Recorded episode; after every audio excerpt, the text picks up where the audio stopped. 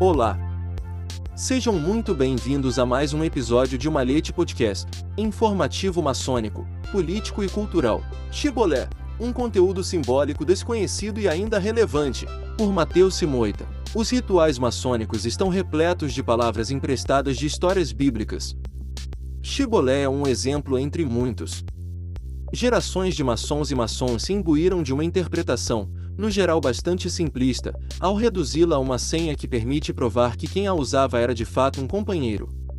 E se houvesse outro significado, muito mais consistente? Bem, sim, e é isso que vou tentar mostrar a você. Mas primeiro, vamos voltar à história bíblica. É no livro dos Juízes que Shibolé é mencionado. Em nenhum outro lugar você pode encontrá-lo, Lembre-se de que o livro dos Juízes faz parte do Antigo Testamento. Ele narra de forma lendária o período, por volta de 1130 C, quando as tribos semitas eram consideradas desrespeitadoras dos mandamentos divinos. Os juízes eram chefes militares, heróis das batalhas com os cananeus, midianitas e filisteus. A referência a Shibolé é mencionada no versículo 6 do capítulo 12, dedicado à história de Jefté. Jefté foi escolhido como o juiz dos homens de Gileade.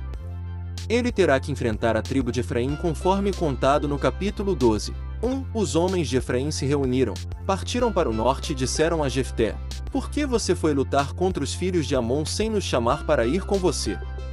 Queremos queimar sua casa e queimar você com ela. 2. Jefté respondeu-lhes: Temos tido grandes contendas, eu e o meu povo, com os filhos de Amon. E quando te chamei, não me livraste das mãos deles. 3. Vendo que você não viria em meu auxílio, arrisquei minha vida e fui contra os filhos de Amon. O Senhor os entregou em minhas mãos. Por que você sobe contra mim hoje para fazer guerra contra mim? 4. Jefté reuniu todos os homens de Gileade e lutou contra Efraim. Os homens de Gileade derrotaram Efraim, porque os efraimitas disseram: Vocês são fugitivos de Efraim.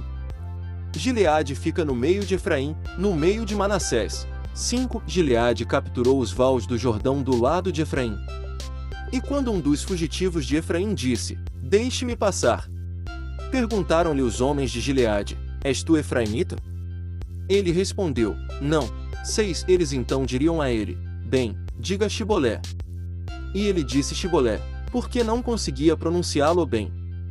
Então os homens de Gileade o agarraram e cortaram sua garganta junto aos vales do Jordão. 42 mil homens de Efraim morreram naquela época. Como esclarece o texto bíblico, a palavra Shibolé foi usada pelos homens de Gileade por causa de sua pronúncia específica para identificar fugitivos da tribo de Efraim que foram tentados a usá-la para atravessar o rio Jordão e voltar para sua tribo. Sabendo que essas tribos eram ambas tribos judaicas, é de fato uma guerra fratricida. Na história da humanidade, essa técnica de identificar um inimigo foi usada muitas vezes, de modo que Shibolé, ou Shibolé, também se tornou uma palavra comum. Vários XIBOLs tornaram-se famosos, particularmente em 1282 durante as vésperas sicilianas por ocasião da revolta contra o Duque de Anjou, com o uso de um chibolé siciliano, Ciceri, chibolé e maçonaria. Parece que a referência a chibolé aparece em rituais maçônicos por volta da década de 1740. São rituais de segundo grau, nos quais Chibolé se torna a senha para os irmãos, usada principalmente para garantir o posto de postulante antes de passar pela elevação ao posto de mestre. Isso diz respeito a quase todos os ritos maçônicos. Como exemplo do rito escocês antigo e aceito praticado no Godf, a palavra Chibolé aparece no ritual de instrução do acompanhante. Pedido: Forneça-me a senha do acompanhante. Resposta: S. D. O que significa? R. Segunda significa espiga e é representado por uma espiga de trigo junto a um riacho, alusão a um episódio relatado pela Bíblia no livro dos Juízes, 12, 5, 6. Este episódio, interpretado simbolicamente, pode significar que não basta conhecer as palavras maçônicas para ser verdadeiros iniciados. Trata-se de penetrar em seu profundo significado porque quem só conhece as palavras, não possui o segredo maçônico. Pode-se ver também na senha uma alusão aos mistérios de Eleusis onde a espiga de trigo era o símbolo da imortalidade. A interpretação dada nesta instrução está naturalmente sujeita a cautela. Referir-se ao significado hebraico do termo shibolé não corresponde ao seu uso bíblico e querer associá-los pertence à prática de um desvio interpretativo. Da mesma forma, estender o significado de uma senha à diferença entre usar um termo e saber seu significado parece artificial e convencional. Que conteúdo simbólico podemos dar a esse uso do termo chibolé no ritual maçônico do segundo grau? É necessário, antes de tudo, recordar o que se poderia chamar de lógica da abordagem maçônica. Desde os primeiros passos da maçonaria, um certo número de princípios foi estabelecido, depois surgiram outras contribuições. A maçonaria inglesa reivindica parentesco bíblico. No século XVII, a Bíblia de referência na Inglaterra era a Bíblia KJV, King James Version Bible, versão da Bíblia do rei James I. Esta filiação bíblica encontra-se no simbolismo do Templo de Salomão. Com base nisso, muitas contribuições externas, em particular o ocultismo, a egiptofilia, a cabala e a filosofia da iluminação, enriqueceram os rituais e o conteúdo simbólico da maçonaria, tornando-a um sincretismo esotérico. Após os acontecimentos históricos do século XIX, formou-se uma corrente maçônica liberal e progressista, particularmente na França, rompendo com a filiação inglesa. Sociologicamente, a maçonaria anglo-saxônica pode ser entendida como um processo de paz social baseado na aliança de uma burguesia ambiciosa com uma aristocracia esclarecida.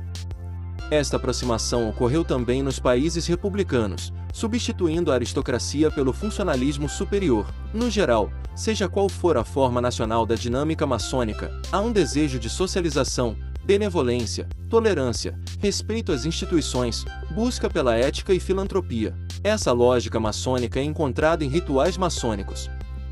Ao estabelecer uma dicotomia entre os três primeiros graus e os demais, os rituais têm contribuído objetivamente para a criação de uma hierarquia social intramaçônica herdada das divisões da sociedade, mas aceita coberto de um aprofundamento do processo iniciático. Todos os rituais maçônicos mantiveram sua marca bíblica com uma referência teísta.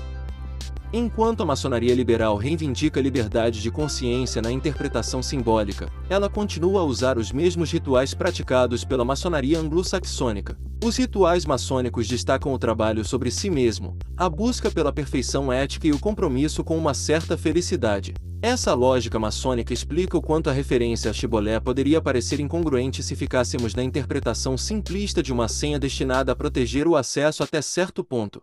Para Chibolé ser consistente com a lógica maçônica, esta palavra deve ser interpretada como um ensinamento e uma advertência. Assim como o livro dos juízes relata a desaprovação divina do desapego tribal, o uso de Chibolé na instrução dos companheiros enfatiza o risco de decadência da irmandade. Irmão companheiro, veja o que acontece com aqueles que sucumbiram a uma guerra fratricida. Irmão companheiro, como maçom, Tenha cuidado para nunca se deixar arrastar para esta espiral de egoísmo, separatismo e sectarismo. Irmãos, lembrem-se do que nossos precursores da maçonaria inglesa vivenciaram nesta Inglaterra do século XVI com a ruptura social causada pela guerra sectária que motivou seu desejo de ver a maçonaria contribuir para restaurar a paz social. Ao integrar este ensinamento e este alerta, através de uma reflexão sobre o que a Bíblia relata sobre Chibolé, o novo companheiro pode tomar consciência de uma nova dimensão do seu compromisso iniciático, a coesão social através do amor, da paz e do respeito mútuo. A situação do mundo atual e das sociedades humanas que o compõem mostram quão atual é esta reflexão. Edição de Luiz Sérgio Castro. Até um próximo episódio de Malhete Podcast.